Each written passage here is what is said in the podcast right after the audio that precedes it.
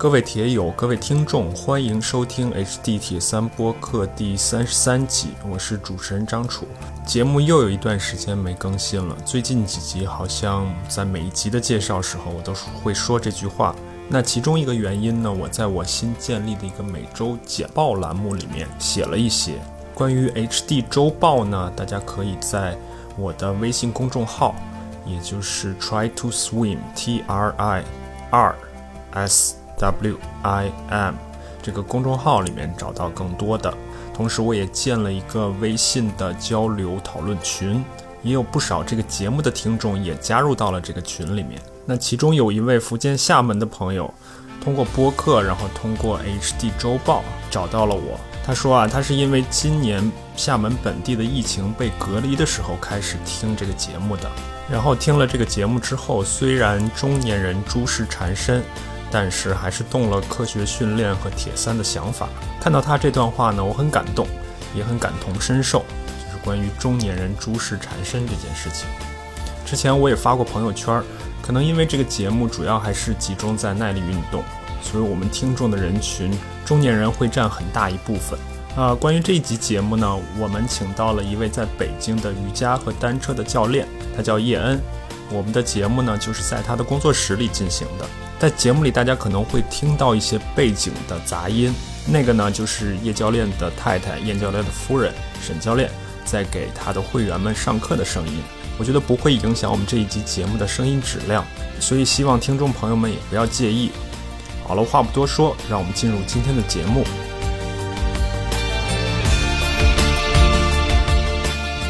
呃，今天的节目呢，我们请到了一位瑜伽和单车的教练，他叫叶恩。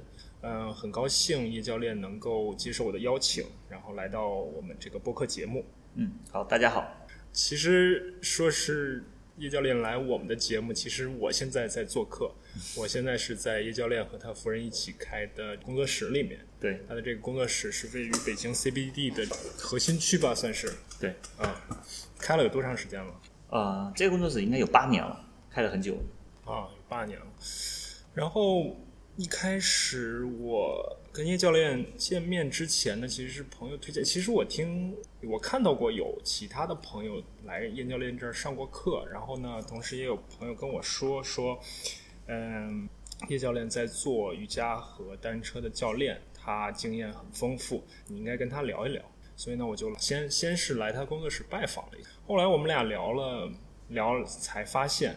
叶教练和我们之前一集节目的 嘉宾刘学，他们俩是大学的上下铺的兄弟，对，所以所以世界上世界就这么小吧，并且那个如果大家还记得的话，刘学在节目里他曾经提到过，中间有几年做过一段时间的健身教练，做健身教练的时候，其实就是在啊叶恩当时创业的这个算是连锁的健身工作室对吧？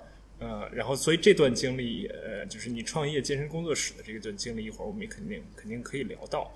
我之所以觉得叶教练有意思呢，是因为他把瑜伽和单车和自行车这两个事情放在了一起。我觉得这个可能在我的目光范围内是好像没有看到过。对，这两个都是两个方向，应该比较极致的两个方向在运动中。嗯，但其实呢，除了单车和瑜伽，叶教练。本身还有其他的一些运动经历，所以我们就顺着时间来说一说吧。刚才也提到叶教练跟刘学是同学嘛，所以大家大家可能也能够想到他就是他是北京体育大学的毕业生。那你简单给我们介绍一下你大学在之前的一些运动背景，以及在北京体育大学的一些教育背景吧。嗯，啊，我原来是呃初中、高中都练田径的，都是学校的校队的。嗯。然后呢，高二的时候呢，我基本上就。训练终止了，因为有一次训练受伤了嘛。但是呢，其实我那时候已经想考北京体育大学。那后来受伤之后呢，我就不能参加那个体育考试呢，我就想办法去通过文化考试。嗯。然后呢，幸运的考上了体育大学这个专门以理论为为学习专业的方向的，就北京啊，就运动人体科学这个专业。嗯。是这样上的这个北京体育大学。所以我之前一直是有一个田径运动的一个经历的。嗯。对。嗯。然后上了大学之后呢，我们就学纯理论。然后那时候我们也开始接触了这个力量训练。嗯。然后那时候我开始接触了这个举重。对，所以我们可以从这儿稍微就展开来说一说了。你是你，我记得你说你是从大二开始就开始去健身房开始举重，那是怎么想起来这件事情？因为其实我对我本人对举重这件事情的接触，或者说力量训练这件事情的接触是很晚很晚以后的事情了。嗯，那你当时大的背景是什么样的？然后你个人是怎么怎么就想起来开始了？呃，其实当时 比较火的那个是什么《健与美》，还有《健健美先生》那个杂志，我是一直有看的。从高中就开始看，对对，高中就开始看了，然后特别想。如果这么说的话，我好像高中也看过。对对对，而且在高中的时候，我练的是呃标枪啊，所以说它也需要三肢力量啊。那时候我已经在家里。我们就有一套特别简单的哑铃跟杠铃去训练了。那时候哦，那你那你练标枪的时候的力量训练有教练给你做特别的安排吗？还是就自己在家练一练？呃，教练有，嗯啊，深蹲啦，还有呢引体向上啦，还有呢像一些那个简单的这个爆发性的训练啊都有做啊。然后上了大学之后，是不是因为体大里面条件比较好，所以就是可以充分的去做这个？对，因为上了大学之后呢，我们学的是运动人体科学，但是我们就去学到这个这个解剖、运动解剖，了解到肌肉，那又了解到这个什么叫超量恢复啦、肌肥大了。嗯。那这个了解完之后，我们有了这个理论知识之后，特别想实践，那最好的实践方式是自己。嗯。比如再加上学校里面有一个呃举重馆。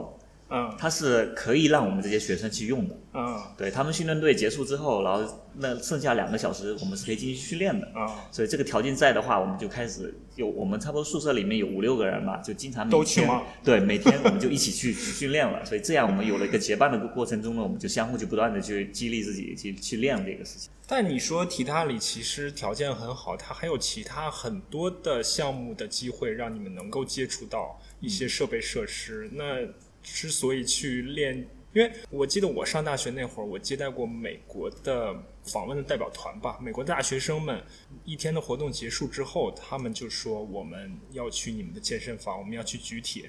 那会儿我就觉得离我好像很远，就这件事跟我好像完全没有关系。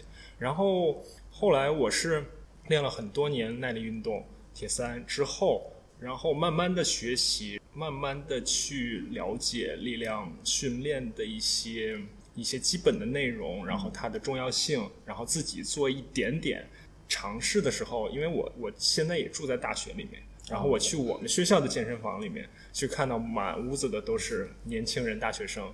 然后充感觉充满着荷尔蒙的气息，所以我说这些就是你觉得是不是不管是我们叫力量训练，还是叫健美，还是叫举铁，年轻人是不是跟这个有一些天然的连接呢？因为这么说吧，因为上大学的时候，大家都处于这个呃，应该算是最有时间谈恋爱的时候。嗯，对，这时候呢，你的身体如果对吧？遇到一个竞争对手，他的身材比你好，不不，他的长相比你好，然后你的身材又比不过人家，你拿什么跟别人竞争？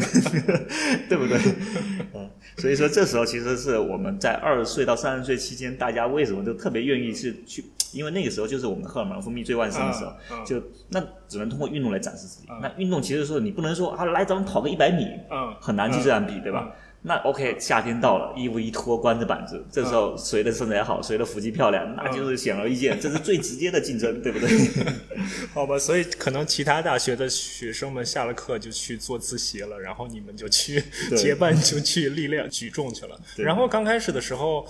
举重上面也是自己摸索吗？还是其实课程上面对给你们已经打下了一点点理论基础？其实课程是有一方面它是呃有理论，然后呢我们也可以自己翻书去看去学。我们那时候就是会主动去找，因为你有了兴趣爱好之后，我会主动研究。然后我们条件很方便，就可以随时问到我们老师。嗯。还有呢，我们在力量训练过程中，就我们去管理训练的时候，有一个练得特别好的，他是一个运动训练学的博士。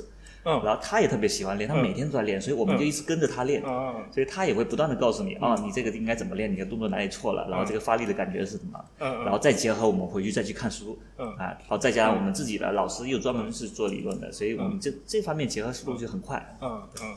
那你练了之后，你觉得自己跟身边的兄弟们比，自己算对于力量训练算有没有所谓的天赋呢？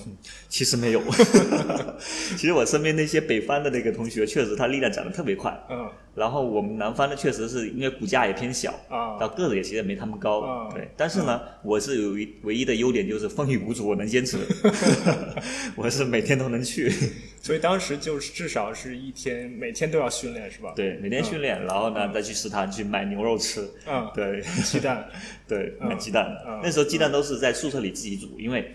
那个有时候食堂没有那么多，我们嗯就买一堆煮熟了，然后每天去上课的时候，书包里揣个五六个、七八个，隔一段时间吃一个，隔一段时间。然后当时怎么给自己设定训练的目标和训练计划呢？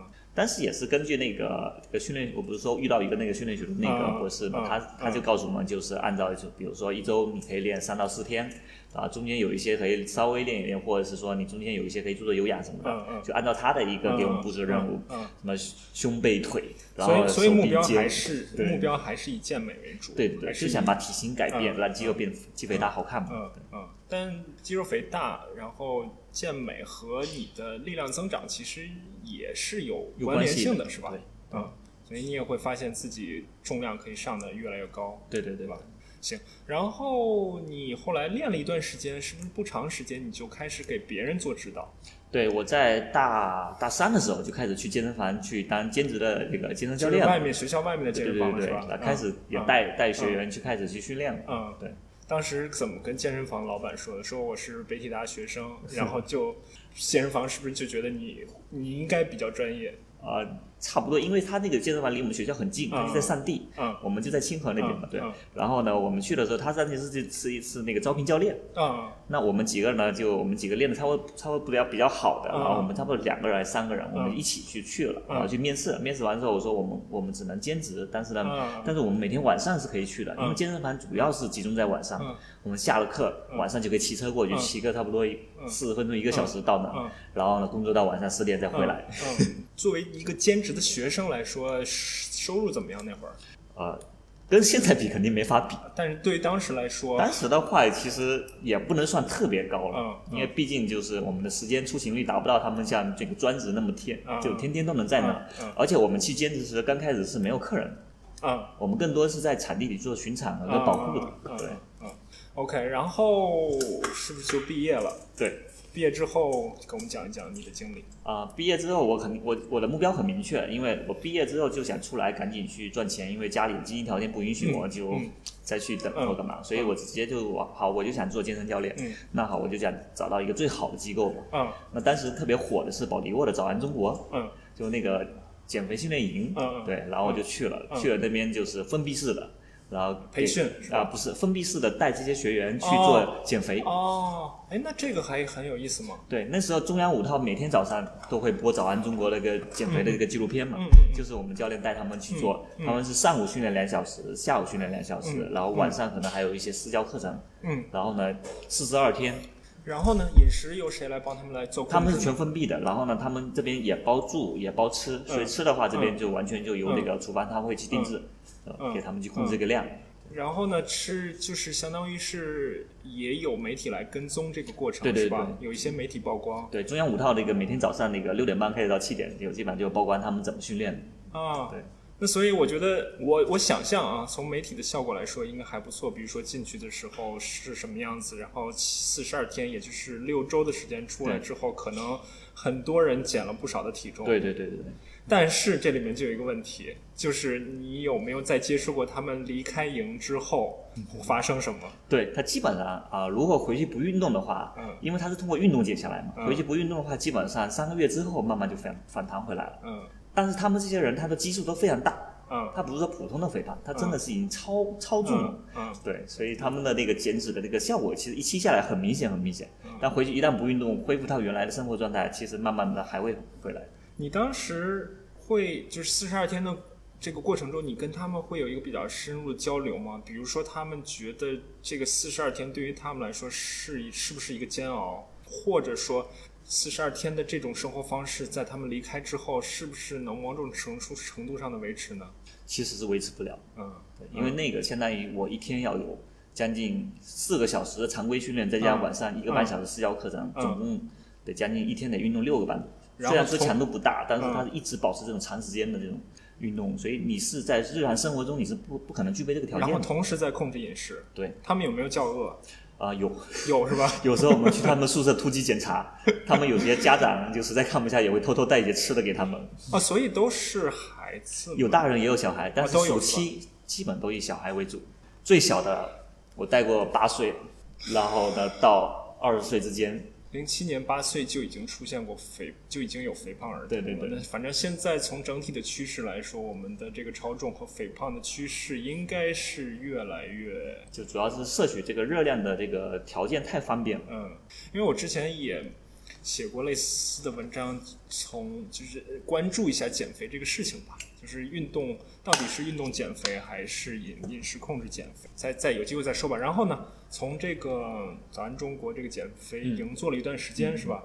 我做了一年，啊，一整年是一？整年，那一整年就是每以每六周为周期，然后每六周换一波人，每六周换一波人。但是教练是没法休息，很少休息，所以最后这个封闭训练营把教练搞得快抑郁了，所以教练瘦的比那个学员可能还要多。实在是绷不住了。然后我说不行，我得换一个工作。啊，因为教练也是封闭的，相当于对对对对。基本上就一周可能放半天假，让你能够出去透个气这种，啊但是实在是扛不住了。，OK，对，然后后来我就去找当时北京呃就最繁华的地方，然后最大的一个健身机构，那就是北京 CBD 这边的嗯。亚历山大，嗯。但是属于一个非常顶级的一个高端健身房了。就是那边那个，对对对对，就是现在离新城国际里面那对新城国际现在也离呃叶教练现在自己的工作室很近，很近隔一条街街对面的一个像算是高端连锁健身房，对吧？所以呃，我应该是零八年嗯。到了这，嗯。然后一直驻扎在这 CBD 到现在，嗯。所以我也是非常稳定的就待在 CBD 这里、这一片。了。嗯，然后呢，然后到了高端健身房之后的感受是什么样的？这边呃，这个会所它特别是我的学员基本上都是我在呃现场去跟聊天沟通开发出来的，嗯然后再加上我可能啊、呃在理论方面可能更多一点，嗯然后呢，我有一半的学员是外国学员。嗯他们的健身意识是很强的，他是需要教练你要给我规划，然后一周几次，然后他们到点了肯定会很准时，嗯然后他们给自己的这个这个相当于生活中的一部分，肯定要是有健身的，嗯对。嗯但国内很多的呃，但是有一些那个意识很高的人，从国外回来的，嗯或者因为朝阳区这边大家健身氛围都特别好，就是因为他们这部分外企特别多，嗯从国外回来也好，还是那个外国学院呢，他们的健身是永远是是一个哎顺理成章的，我必须要锻炼。所以不需要你太多的去激励他们，去对对对对督促他们。，他们很规律，都给自己安排特别好。啊而且你会发现，这个越高端的这个就会所里面的学员，他给自己的规划是越清晰的呃、清晰，对。啊啊所以我更多是解决他们的呃，就是理论技术方面，就告诉他为什么要这么练。啊啊！那你肯定也遇到过有人他的这种执行力、依从性相对低一点，那这时候你怎么办呢？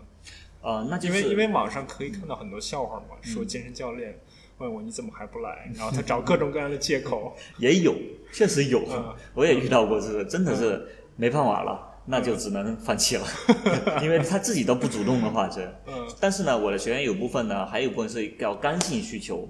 嗯刚性需求是为什么？就是因为我学的是运动人体科学跟运动康复嘛，嗯所以说我对于这个怎么说，就高危人群，嗯有高血压，嗯嗯然后呢，我最带过最久的有一个是带了三年，那个是心脏打了两到三个支架的一个学员，嗯嗯其他人都不敢带，嗯但是就我一直带着他，嗯。所以说我会掌握强度，掌握当天的天气变化、气压变化，还有他整个训练时候的这个身体的变化，去快速做出这个强度分配。嗯。对，这样的话是一个刚性需求的客户也挺多的嗯嗯。啊，还有一些就是像一些体态。就是那个经常工作，特别他们有四五十岁的，有一些那个工作的人群，他们整个肩颈已经完全嗯就硬的特别厉害，然后影响他的生活了，疼痛。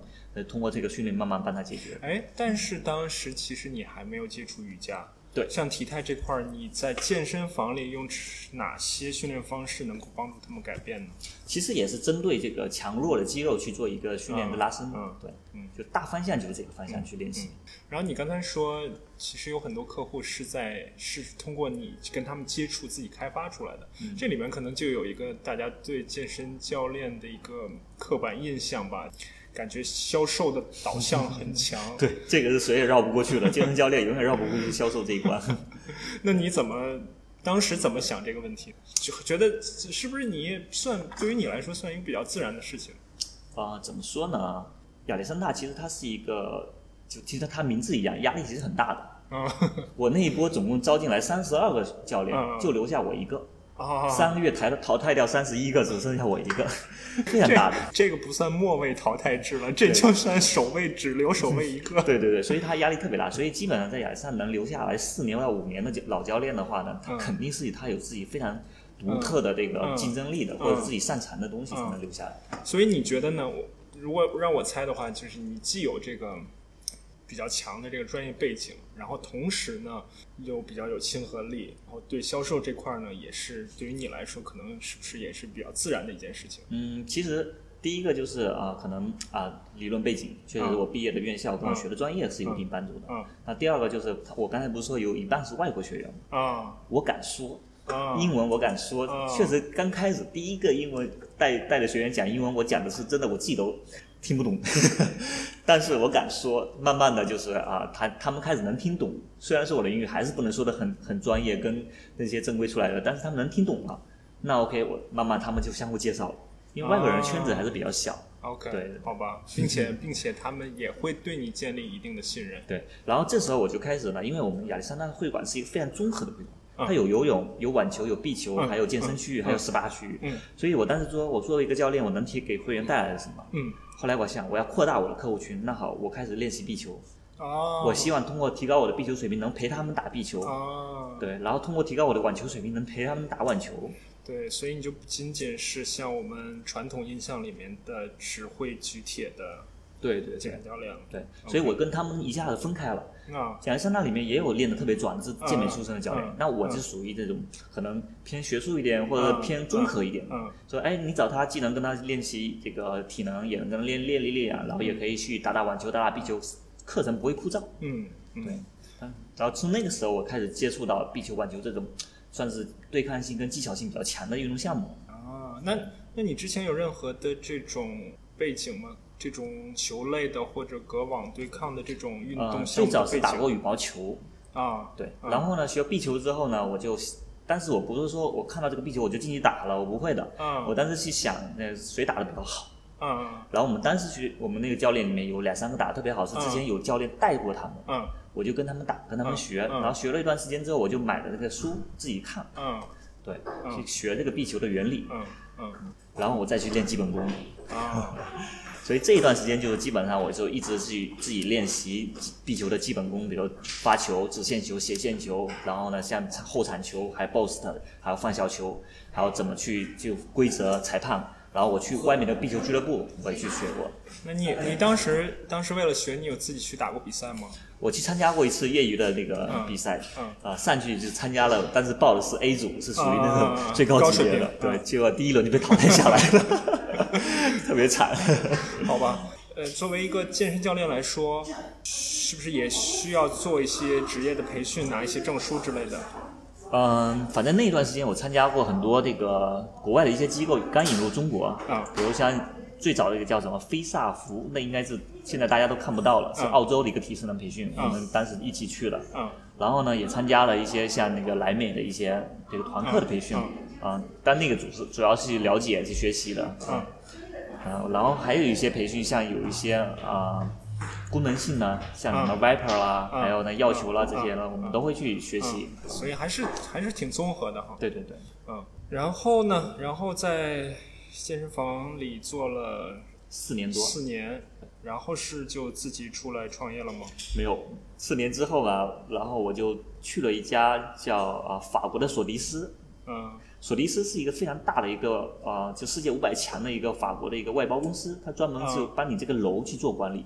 啊比如说，当时我们去的是那个拜尔医药那个大楼，嗯它就在三环边上。嗯它那个大楼里面所有的保洁啦，所有的餐饮啦，还有嗯所有的那个健健身中心的那个运营啊，都是索尼斯接下来。啊，所以你就去做那里的健身健身中心心的运营，啊，对所以就相当于从这一次机会开始，你就不仅仅是在做教练了，对就开始接触一些健身中心的运营。对对对，啊做主管，然后呢嗯去怎么协调这些健身中心里面的一些事情跟事务。嗯然后呢？然后做了一年，然后我有一个亚历山大原来的同事离职了，嗯。跟我说那个，哎，离职了之后呢，想做点什么。嗯。然后呢，刚好呃，我就跟他说，那要不然我们开一个 类似于工作室一样的，嗯因为当时有个机呃机会，我是去一趟美国，嗯。那个那时候是我们啊，法索尼斯我待了差不多一年多，快两年，然后我就离开了，离开了去一个好朋友的健健身房里面、嗯。去当那个运动部的经理。嗯。然后这段时间那个老板呢派我们去美国学习去了。嗯美国当时有个 ERSA 健身健身大会，嗯。全全球的那种课程也好，还是器械也好都有，嗯。然后我们就去看了嘛。嗯。但是我们去参观美国当地的那个健身房跟健身工作室的时候，嗯。我发现有一个四川的华人，一个嗯。女生，嗯。开了一个健身工作室，嗯。开了将近有十年。嗯。那个女生是专门打健美比赛的，她手上呢带的很多都是那种明星啊，还有一些比较有名的人就跟她去练。我说，哎，这个是将来我们可能这边的趋势。所以那时候还是以健身房为主，这种这工作室类型的还比较少，没有是吧？国、嗯北京都没有，国内也很少。嗯但是我看到那个工作室，我觉得这是将来肯定会分化出来的。就是大的健身房满足就是大家的这个常规需求，嗯小的健身工作室它有它有一个叫啊、专项需求。嗯我可能是这个领域特别厉害的一个 IP，或者这个领域特别厉害的运动员。那好，退役之后呢，我愿意把这个技巧传授给别人，嗯对吧？那就是相当于啊、这是一个我觉得中国再加往下发展，肯定会有这个分化的。嗯，所以回来就跟朋友合伙儿开了这个工作室，但是其实你们的工作室并不小，而且数量也并不少。对对，嗯其实我们创立过两个品牌，嗯第一个是我们四个合伙人一起开，嗯嗯那时候呢面积也很大，嗯投入也很大，基本上我们其中是将近两百到三百个，嗯就两百个左右吧，嗯然后后期可能还有开新店嘛，然后嗯那很快第一家开起来之后呢，那个因为我们解决了一个痛点，就是很多人去健身房我要先办张卡，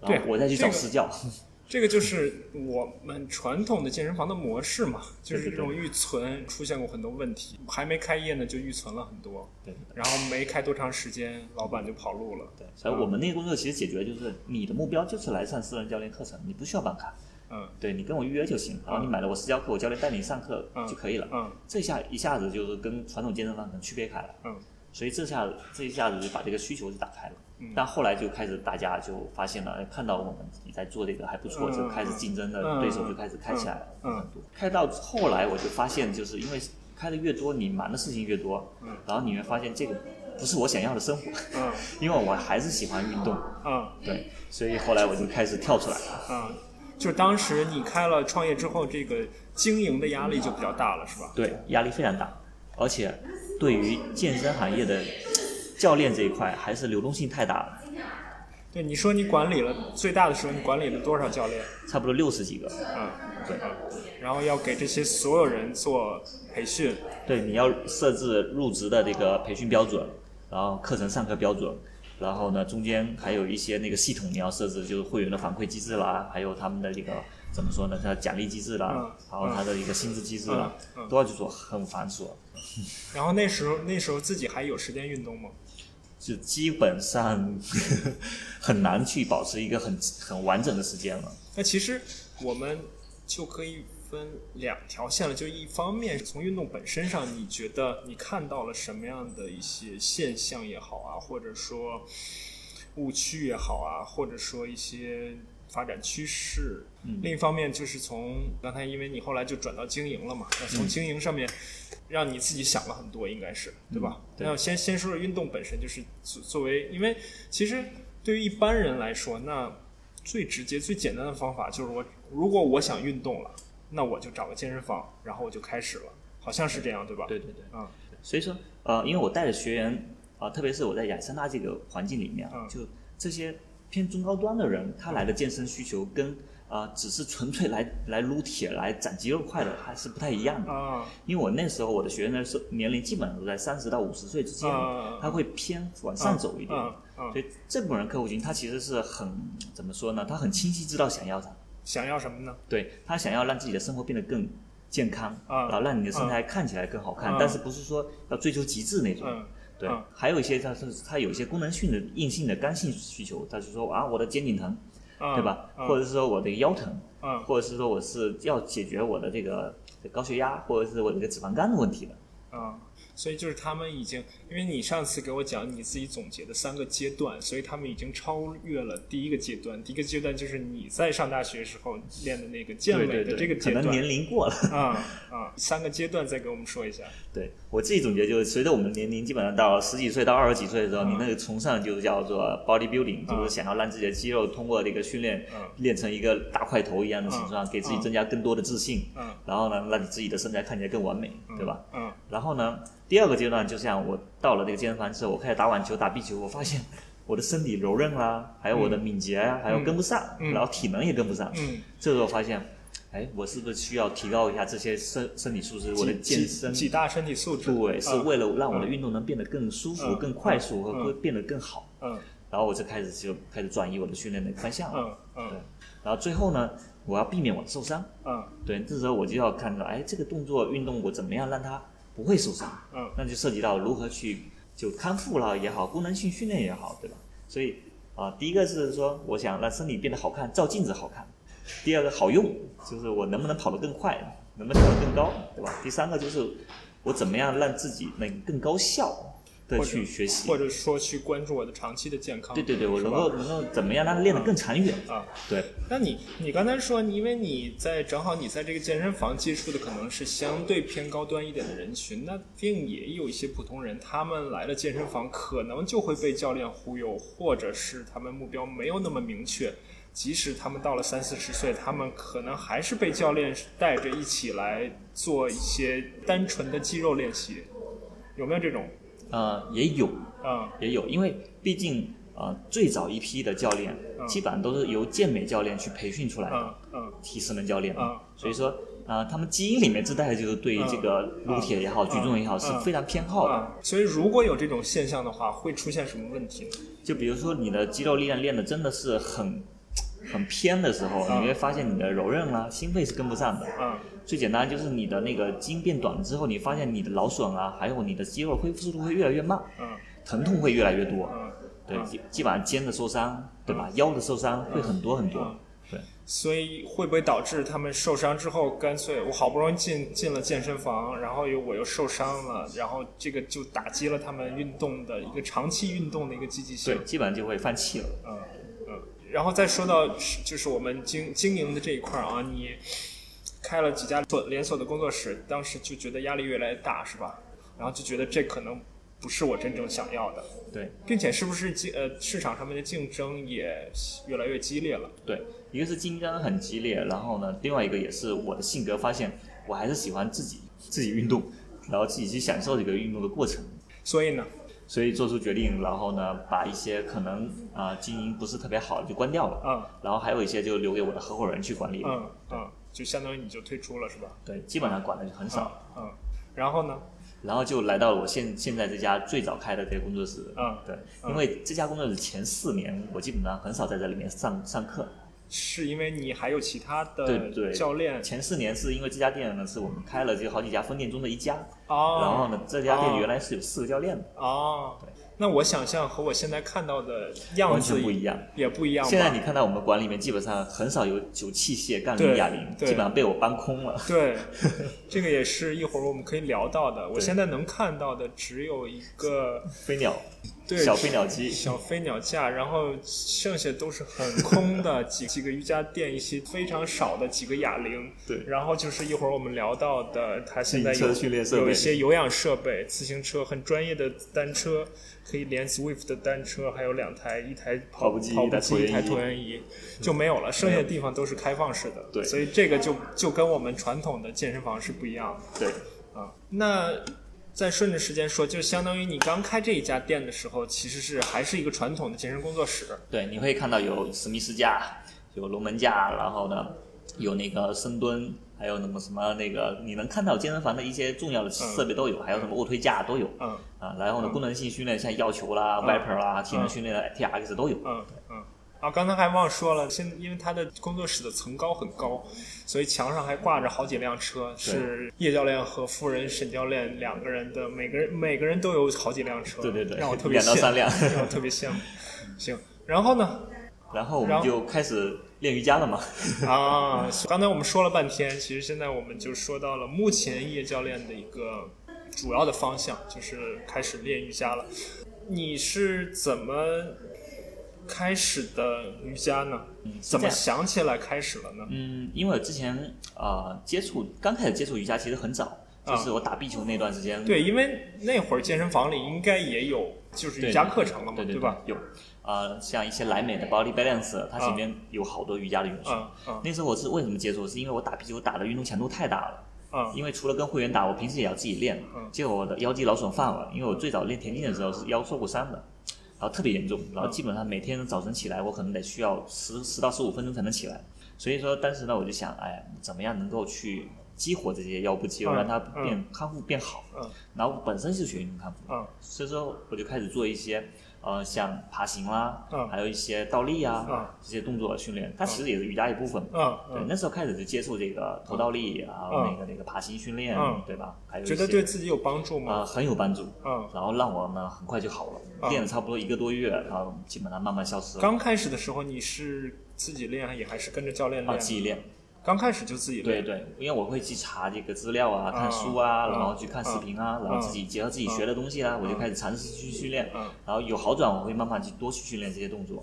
所以，所以叶教练本人可能跟很多人一样，开始练瑜伽都是从他的功能性的角度出发的，他能够真正帮助到我生活中的一些具体的问题，对对吧？这是第一个阶段，只是接触到，但后来没有放大。嗯嗯嗯。然后第二次接触是因为就是我创业之后压力特别大，然后呢。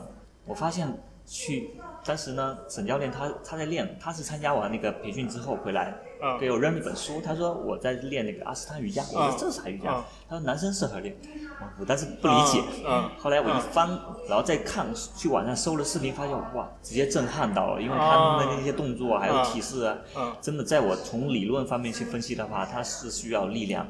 柔韧是的，平衡稳定，很多很多元素都包在里面。所以你刚开始练的时候也没有特别的去了解，说我这是什么流派、什么风格，对的，只是只是关注一些它具体的一些体式的功能，是吧？那本书当时给我的时候也是，我后来在练的时候发现一个特点，就是发现我能专注在每一个提示里面，我去去思考。这时候发现我专注在当下的感觉，时间过得特别快。嗯，然后那时候我创业的压力瞬间就没了。啊，对。那两个小时感觉像过了差不多十分钟。嗯，对我突然间我就脑子想到了，哦，现代人的创业，现代人的压力会很大。他不仅需要身体上的练习，让自己的筋膜啊，还让自己的身体的各种素质变好，但他也需要那个精神上的放松。对，所以我觉得这个东西是将来我一定要去做的一个方向，不仅对我好，也是对所有人的好。OK，所以你当时也并没有说我做一些市场调查，瑜伽有这些流派，然后我选其中一个，也是正好碰上了阿斯汤，是吧？对。然后看到了这个东西，它也解决了我的问题。嗯。我也想这个东西也能解决其他所有人的问题。行。因为我不是特别了解啊，我只是知道阿斯汤可能是一个比相对比较综合，同时强度算。有点大的这个瑜伽的流派吧，对，给我们简单介绍一下，因为你墙上还贴着图，你给我讲是有一到一到六级，还是一到六段是吧？它有个有共六个级别，就六个序列，嗯。啊，然后呢，每个序列都是有严格的这个前后的排列的，嗯，就基本上是前面那个序列，前面那个动作是为了后面那个动作做准备的，嗯，所以基本上如果前面那个动作你做的不是很完美，或者做的不是很好的话，后面可能就会被卡住或者受伤，嗯。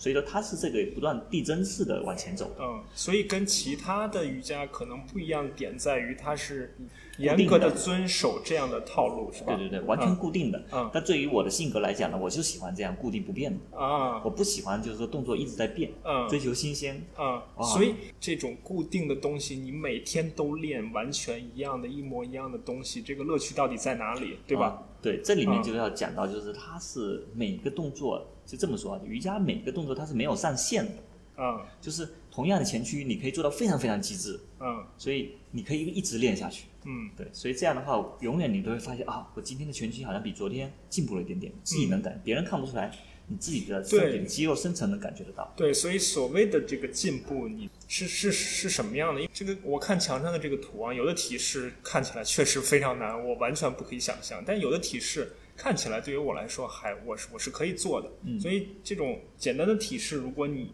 还是感觉到进步的话，是什么样一种感觉？比如说做一个三角式，嗯，一开始我的脊柱都伸不直，嗯，头也碰不到地，嗯，然后后来慢慢的我发现我的膝盖慢慢能够越来越直了，臀部抬得越来越高了，然后头可以越来越靠近地板了，嗯。这就是进步，啊，不过这个 这个是这个体式对于我来说已经是很难的了，对不对？因为？我的我的柔韧性是几乎没有练过，所以这种只要涉及到柔韧性的东西，我就我就不太行。最简单的一个三式站立，就是你能够把自己站成一条直线，很难，对。非常难这个动作。对。其实百分之这个八十以上的人站不直的，嗯这个很可怕的。嗯嗯，普通人接触瑜伽可能就觉得它是一个柔韧性，有的人觉得我柔韧性不好，我练不了瑜伽，或者有的人觉得我，尤其是女生啊，觉得我柔韧性好，所以这项运动适合我。但其实瑜伽远远不是柔韧性一件事情其实我们大家可能会觉得阿斯汤瑜伽偏力量，对吧？嗯。其实我练到现在，我能够给大家负责任的说，所有的瑜伽动作你必须要把力量放进去，嗯才是真正的瑜伽，嗯不能只光求追求柔韧。嗯嗯而且并不是说因为你硬，所以你不能练，就是因为你硬，你才要去练。嗯而且有些女生因为太软，她也需要去练，但是她需要练的更多是瑜伽里面的支撑、稳定、嗯平衡，这是她要练的，而不是说再把她的的柔韧再去去强化。而且柔韧也分为正确的柔韧跟错误的柔韧，嗯。她要重新去关注自己的柔韧的稳定跟关节的这个是否在正位上，嗯，这些都是要重新捋的。对。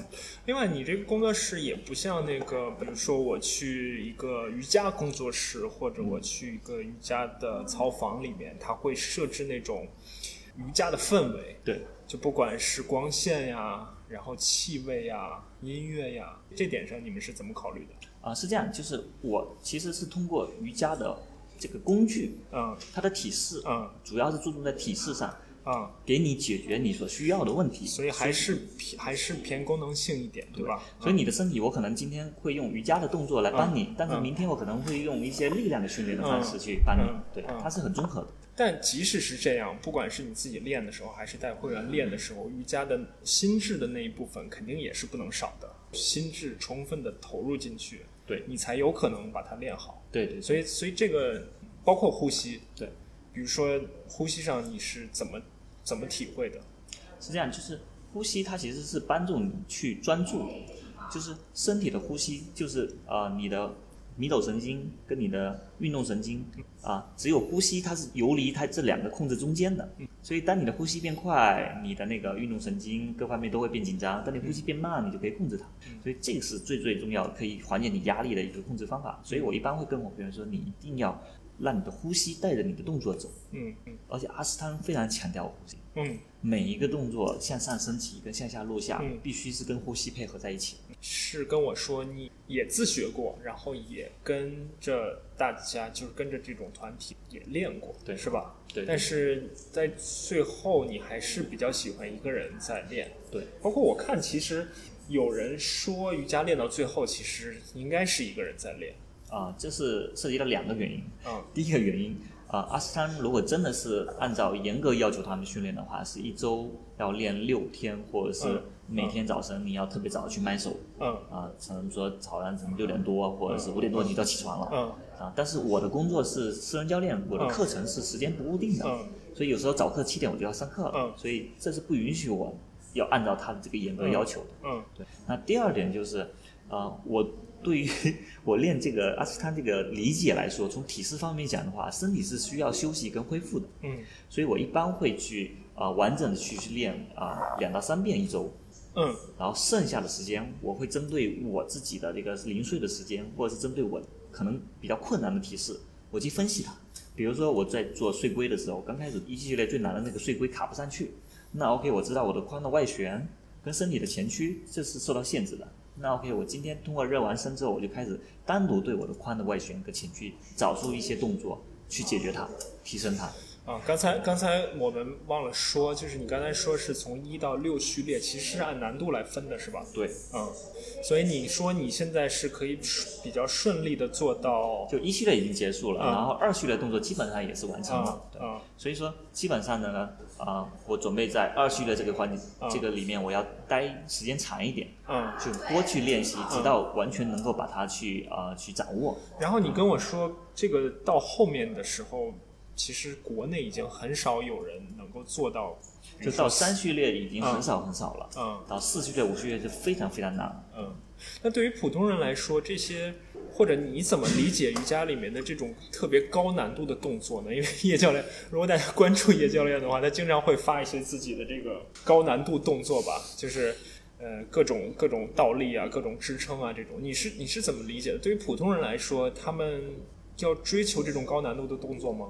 呃，就是当你的身体准备好的时候，你是可以去挑挑战。嗯就是你如果没有准备好，嗯哪怕你的身体准备好了，你的精神跟你的信心没准备好，也不要去挑战。嗯对，但这个过程是一个像升级打怪的一个过程，你会觉得你的愉悦可能来自于今天我专注于这个体式，或者来自于今天我进步了，嗯这是可以给我带来很多内啡肽跟嗯跟那个激励的一个方向。嗯所以，当你在在一个体式待得很舒服的时候，你可能进入另外一个体式，这个体式更难一点。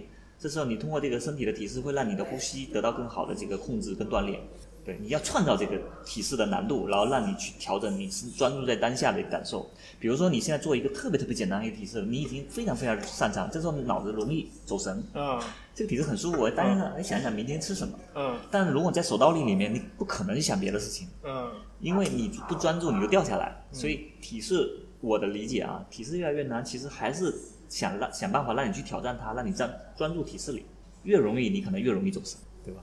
好啊好啊！我记得你跟我说，你在刚开始练瑜伽或者练刚开始练倒立的时候，你发现自己是有天赋的。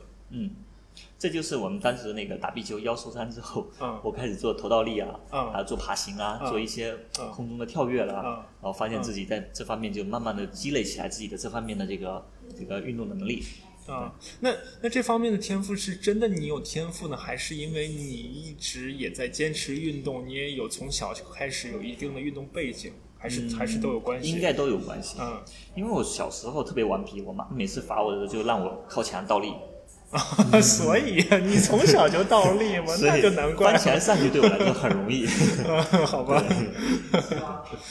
就是你觉得男性练瑜伽是怎么样一种感觉？因为我有的时候，我跟我的运动员，就是做耐力运动的运动员说，你去练练瑜伽，他们有一些人会有一点点抗拒，觉得好像觉得也是刻板印象吧，觉得这好像是女性做的。你觉得作为男性做瑜伽是是怎么样一种感受呢？而且我看到好像很多大师，很多大师确实是男性，然后他们在带普通的女性的女性的这种瑜伽练习者吧。对对对，嗯其实那个国外像那个最早不是印度起源嘛，啊那时候其实男性是练的非常多的，嗯。女生一开始好像是不让练的还是什么的。啊但是咱们话说说回来了，就是、呃，首先你要知道为什么要去练瑜伽，嗯。首先你要把这个思路弄清楚了，嗯。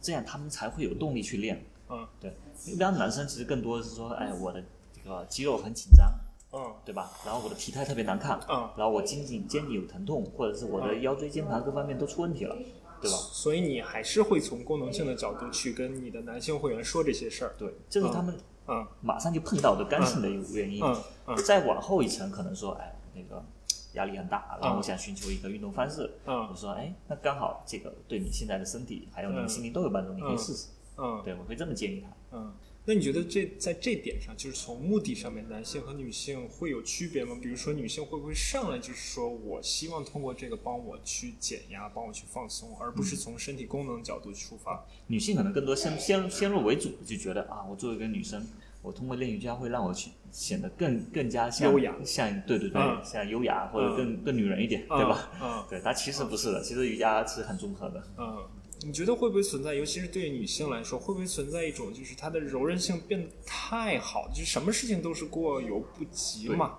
她会不会因为她只专注于练瑜伽，让她柔韧性变得太好，变得就是其他的刚才我们说的其他的一些身体素质被掩盖了呢？对，会有，就是我们在那个遇到瑜伽的时候，我们一般会建议，就是柔韧性好的女生一定要建议多练力量。啊、那力量非常好，男生一定要多多去侧重于柔韧的开发，这个方向。但是真正他们两个想要同时进步的话，就是任何一方面他肯定都要去取长补短。就是比如说你这个是你的长处，那 OK 这边少练一点，他短处一定要多练。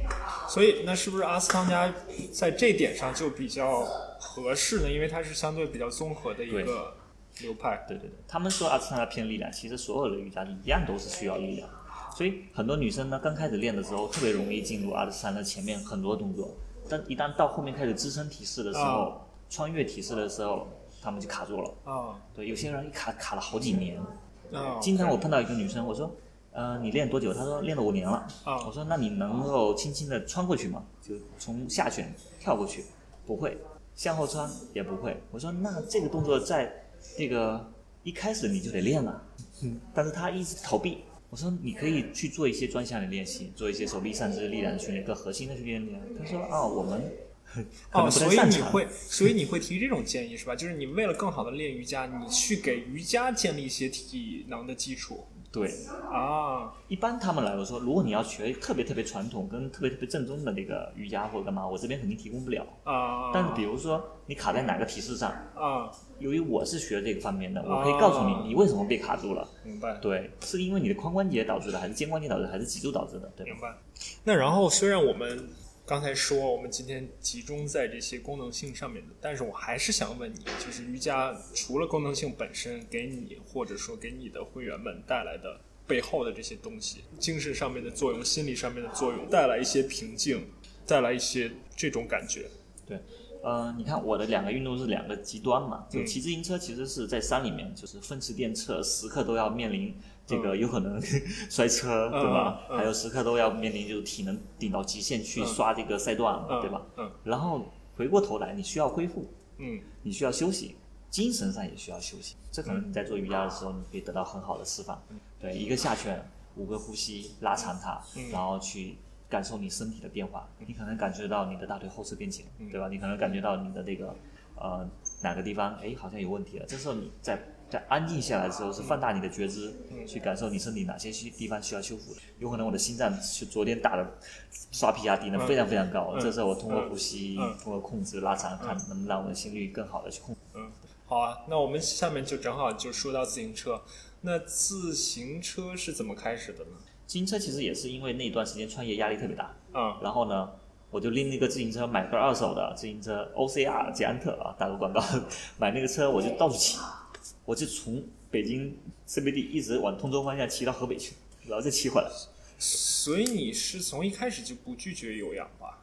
那个时候其实一开始我不愿意做有氧，但嗯骑车不一样，骑车你永远是会发现不知道前面你会出现什么新的风景跟新的事情，它是有一个好奇心，再加上你逃避这个，相当于你离开城市的过程中，你在逃避这个这个啊，我不管那几家店，管它什么情况，手机也也开静音，我就骑车去，就这样的一个状态。然后慢慢的我就骑啊骑啊骑啊，就发现这骑车真的是很好的一个运动，它跟瑜伽很像，因为你专注在不断的变化的风景上，然后你就会觉得啊，我好像逃离这个这个次元空间，我又到了这个新的一个环境。就是任何事、任何一项运动，甚至任何一件事情，只要你投入进去，都可以体会到那些细微的给你带来的感受。对，就是专注于当下的感受对，你就会很释放你的压力。对，跟打球也一样，为什么喜欢壁球？因为壁球在球飞过来那一瞬间，你是要把所有的处处理器启动了，对吧？然后后来就觉得很很过瘾，骑车很过瘾，嗯对然后同时把夫人也带带进坑了，对，对吧？嗯然后你们俩就一直开始一起骑，但现在其实你跟我说，现在你百分之八十以上的时间其实都是在屋里骑骑行台，对对对是吧对？对。嗯骑行台给我的乐趣，其实更多的是说它是有一个线上的互动，嗯。它不会那么枯燥。那我为什么要骑它呢？其实是因为我在户外骑的时候呢，我不希望就是说比别人慢，啊，对，性格里面还是还是希望有一点竞争的对，有希望就是说我在嗯这个俱乐部里面，我能够不断的通过一年一年的变化，提升我的运动能力的。甚至现在就是说我已经到了闪电高级组，可以去啊、当他们一些兼职的领骑了。嗯。这也是因为一开始嗯。我是骑的不快的，我在初级组骑。我到中级组去，然后呢，老是被我的爱人沈教练拉爆，追不过他，然后我就开始呢，就他们每次说，哎，你的主将，你的破分手去哪了？然后沈教练说，我的破分手后面的，特别好玩。然后开始就自己就认真开始训练，系统训练。因为我比本身我也是一个健身教练，然后我是搞训练的，所以我就希望能够就正规的开始训练。所以在有氧和耐力这一块儿，你也是通过自己之前的一些知识的积累，并且自己学习，然后给自己定一个相对科学的一个训练方法、训练计划，对对是吧？对嗯所以我看了很我就开始去看《功率训练》这本书，啊因为当时骑行台刚出来我就买了，嗯买了之后我就看《功率训练》这本书，然后再去看《Bike Fitting》这本书，嗯然后呢嗯去自己去训练，嗯甚至我当时我买了 WKO Four，花了嗯一千多块钱买了一年嗯，把我的数据都上传，嗯然后他给我分析然后分析什么的 CTL、ATL 嗯还有什么乱七八糟东西，嗯我都都很认真的去执行，嗯对，嗯嗯这这是一个过程。嗯，然后五年五年训练之后，我现在又变成另外一个状态了。完全聆听自己身体的声音是吧？，我不看数据了。嗯对，数据怎么样就只是一个参考。嗯我更愿意是哇，今天我参加这个 A 组比赛，我就想办法跑，能跑赢就行，管他什么强度。你是不是经常在 Swift 上参加比赛啊？对，我会参加 A 组和 C 组去炸鱼，然后我就直播，让所有人去看。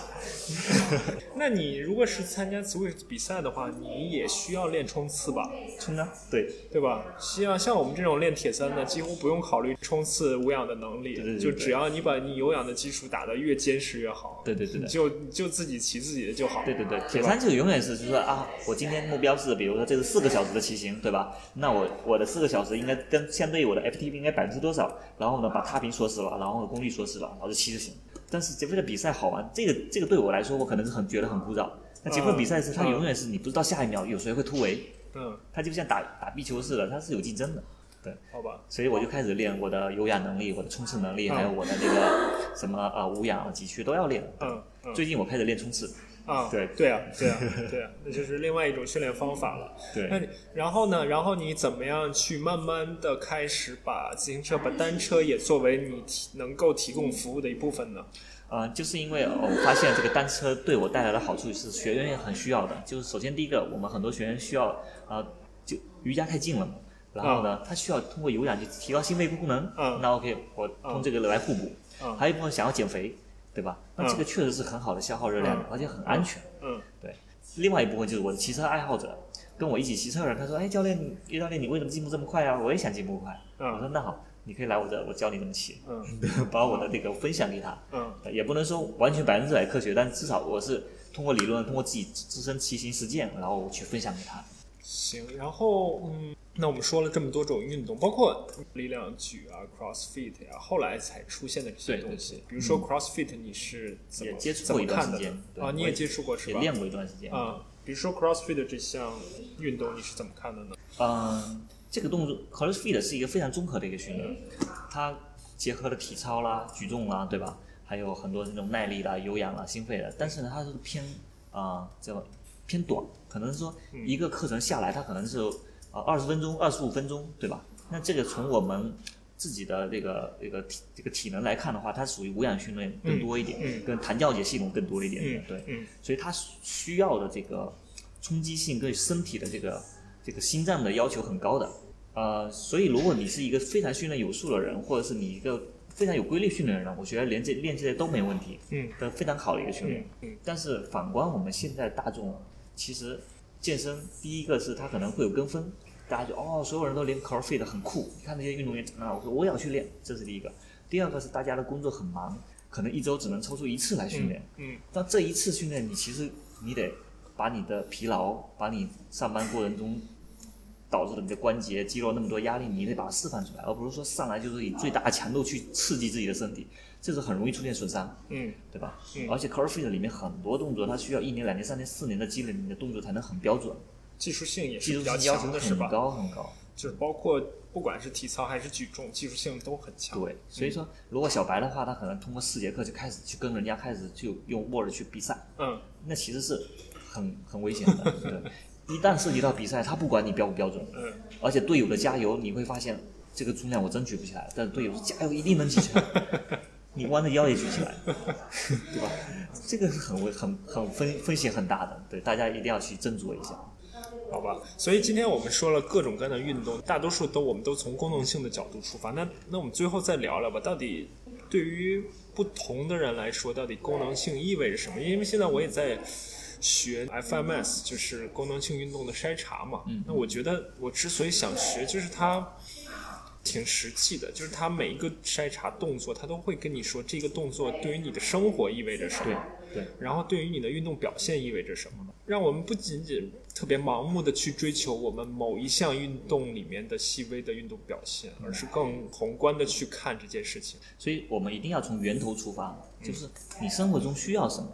我们再去找寻这些你所需要的东西，而不是上来说啊，我要练成一个非常全面的超人，其实没有意义，因为你也没有那个精力和时间，对吧？所以说你的生活中可能我需要工作，我需要站一天，对吧？然后呢，我可能有个兴趣爱好是喜欢打篮球也好，打壁球也好，好，那我们针对这两个方面给你提供你所需要的，这时候你会发现。我有这个目标，我干嘛去举铁？我推一百公斤的卧推对我的这这刚才我说的生活跟我的运动专项有帮助吗？没有帮助。嗯，除非说 OK，我的胸太小了，我穿衣服不好看。嗯，对吧？那这是是一个。那这时候你的卧推是你的功能性训练，你是满足你的将来穿衣服把胸撑起来好看这个需求。对，所以我们一定还是想你到底想要什么？对对，到底想要什么？并且呢，刚才我们说的几个身体素质都是要。相对来说要全面发展的，并且 FAMOUS 来说呢，它很强调金字塔的这种形状嘛。你首先你要有基本的灵活性，这其实很多啊运动训练里面这种理论上面也都会说嘛。首先你要有你要有灵活性、稳定性。然后你再有身体的这种基本，刚才我们说的耐力啊、速度啊、力量啊这些身体的素质，然后在这基础上你再去谈你的运动表现，对对吧？所以，所以其实回到瑜伽，瑜伽就是我之所以会鼓励我的运动员们去练瑜伽，也是因为瑜伽是一个非常好的去练你的灵活性、去练你的稳定性的一个，同时它还能解压，把你的运动产生的这个这个运动压力。对。慢慢的，不管不管是运动压力，还是你的工作压力，还是你的生活压力，都可以帮你减轻一在你的一呼一吸之间，慢慢把它排出去。嗯，FMS 它的口号叫做 Move Well Often，就是你要先要你活动的好，然后你要经常并且他创始人强调这两句话之间是句号，你一定要保证你先运动的好，以这个为基础，你再去做你喜欢的那些运动，先。掌握了正确练习的方法，然后再经常去练。嗯，对，是这样。然后另外，刚才我们说到好多运动，好多运动之间呢，从功能性的角度，很简单的，我们自重性的训练，包括瑜伽也好，包括体操也好，这种自重性的训练的力量够不够？因为我们我们举铁就想提高我们的力量能力。对，那就是我们要去想象一下你的一天生活中的场景里面。有哪几项是你觉得现在让你比较吃力的，对吧？你可能是说，哎，我要抱起我的小孩，嗯，对吧？那我要背起我的书包，嗯，或者是我今天周末跟别人约了去徒步，要走个四五十公里，对吧？那这些才是你真正需要的。那我一回想来，哎，那这个瑜伽里面很多动作是适合的，嗯，比如说我现在要把一个小孩抱起来，他其实是不会超过你自身重量，嗯，或者你遇到一个险情，对吧？你要有个树爬上你，像狗要咬你啊。你要有个引体向上的能力，那就是自重训练，体操里面很多的，对吧？所以这些都是你已经够够你在日常生活各种场景里面你能够用了。嗯。那除非说你现在场景是好，我现在是一个比如干体力活的工人，对吧？那一开始你的力量跟着胳膊不够的话，你肯定会受伤，嗯，对吧？你要搬一个冰箱上楼，对吧？你要是没有，所以所以那些搬家工人，包括四川的那些棒棒军，他们的心肺能力和力量都是非常强的。对。但是他们需要培训，嗯，就如何让他们的力量发的更合理，让他们这个职业生涯更长。还有一个，那天我还想了一个特别，也是在网上看见人说，有的人说我举铁的时候，我的平均心率也很高，那我举铁对于我心肺能力的锻炼够不够？啊，举铁的心，他肯肯定不可能平均心率很高的，你放心。有，我看有人说他。全程平均心率一百三，那是不是说明他有氧能力稍微差点儿 啊？稍微有点低了，对吧？因为你看咱们正正常，你你是玩铁人三项那么那么高的一个运动水平，对吧？所以说你基本上能顶的一百五、一百六的心率，能够顶四个小时、五个小时、六个小时、七个小时都没问题的。所以相对来说，他们其实还是偏弱的。好啊。啊，其实我不是做广告啊，我觉得如果我们纯说功能性运动、功能性训练的话，那游泳其实也是一个功能性嘛。那万一出点什么事儿，那我如果会游泳和不会游泳，对对对吧？这是一个生存技能啊，对吧？所以也是一个功能性之一。对，影响的力量也是要有的啊。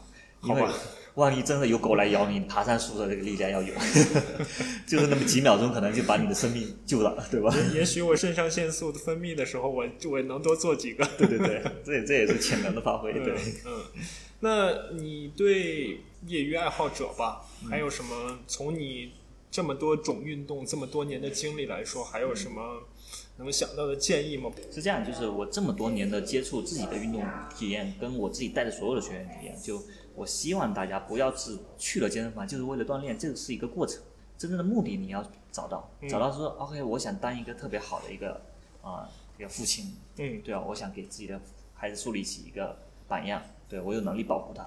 第二个就是我想有一个自己的健身爱好，嗯，比如说打球也好，运动也好，我希望能够让他陪伴我五十年，嗯，然后呢，我又能在这些人里面不断的出类拔萃，嗯，有了这个方向之后，你再去找方法，嗯，怎么样能够提供这个方向？那你就会说啊，我要一周去三次健身房，这三次怎么练，对吧？那我 OK，我要有力量，嗯，我要有柔韧，我要这样才能让我的这方面最终这个目标不断的向上升。这才是你能够坚持五十年、六十年、七十年一直训练下去的一个原动力，而不是说。啊，大家说要健身，我那我也去健身。你去健身房干嘛？啊，教练说要举铁，那我去举铁。明天教练说，哎，今天忙不去了，算了，不去了。嗯，他就不去了。嗯，但是我是过年七天，就七天时间，我一年到头就七天回老家。嗯，我七天不间断。嗯，瑜伽、自行车一定要练，为什么？因为我心心里担心，这七天结束之后，我再重新恢复，我又要从体能、心肺都会下降的，柔韧也会下降。哎，说到这点正好，你是一方面担心，另一方面是不是你也非常喜欢你现在从事的运动？对，所以很多人说看到谁一直坚持运动，或者说谁运动表现比较好，说这个人非常自律，我就觉得“自律”这词好像是不是特别的他的主观。对，你要放在我身上。我根本不是自律，对，我也懒，嗯，我也不想洗袜子，我也不想那个，但是为什么？因为我就怕我比别人差。一方面怕你比别人差，另一方面你喜欢这个东西。对，我需要享受这个过程。对，比如明天周六了，要出去拉扯，哎呀，我这一周没练，我心虚，明天估计要被人拉爆了，对吧？所以你肯定会偷偷练。哎，今天练这个人把我超了，但是他只比我快了一百米，我分析他就那几脚比我好，下周回去就练那几脚，对吧？对，这个是一个乐趣，你才会去钻研。对，所以有了这个目的之后呢，可能自律这件事情也不是那么难。对，在别人看来是很苦，但是对自己来说，这是一个乐此不疲的事情。对，对我可能半夜爬起来，不对，今天那个数据有问题，再看一下。当时那一秒钟，我是用五百瓦，他是用七百瓦，对吧？那他为什么七百瓦能坚持三十秒，我只能坚持六十秒，不，只能坚持二十秒，对吧？这就是那个，对你真正的对把这个爱好投入进去。对，当然肯定也有人，甚至有为数不少的人，运动总体对于他来说是一个负担。嗯，那在这样的情况下，怎么样去鼓励他？怎么样去激励他？或者说他自己怎么样去鼓励自己？怎自己怎么样去激励自己参与到运动里面？因为大家也都知道运动的好处。对，这可能就是另外一个话题。对对对，这个也是我最近感兴趣的一件事情。这个就涉及到，就第一个真正喜欢会投入到自己项目里面的人，必定是少数。要不然不可能，美国那么好的一个运动氛围的国家，它渗透率还就百分之四到五吧，还是就一周能保持规律三次以上的，对，一次都不算那种。对，国内更低，基本上百分之二都不到估计。对，所以说还有一部分人呢，更多是医生说你该去锻炼了，对吧？或者说像女生更多是说哎，我照镜子看体态这么难看，为了美，这两个也是很大的一个刚需。所以就是不同的不同的动力吧。不同动力是内在动力还是外在动力？然后你怎么样去鼓励自己？是用什么样的方法？很多时候是跟你的情绪结合在一起的。行，那我刚才我觉得刚才叶教练提的两点可以作为我们今天的总结。就一方面，你一定要问自己为什么，一定要明很明确自己的目标，一定要有一个比较强的一个目的，这样你才能够比较清晰的去做你的。然后另外就是你需要从长期的角度去考虑你自己，对吧？就是不是。图一时痛快，或者说突然头脑发热去做一件事情，你从长期的角度，从整个一生的角度去考虑运动这件事情，这样就可以会给你带来好处。好，那今天我们就到这里，可以非常好，谢谢叶教练，我们聊的也很高兴，好吧？好，然后叶教练相关的一些，包括他工作室以及其他相关的一些信息，我也会放在节目的简介里面。感谢感谢，好吧？好，那先这样，好，拜拜，再见，拜拜。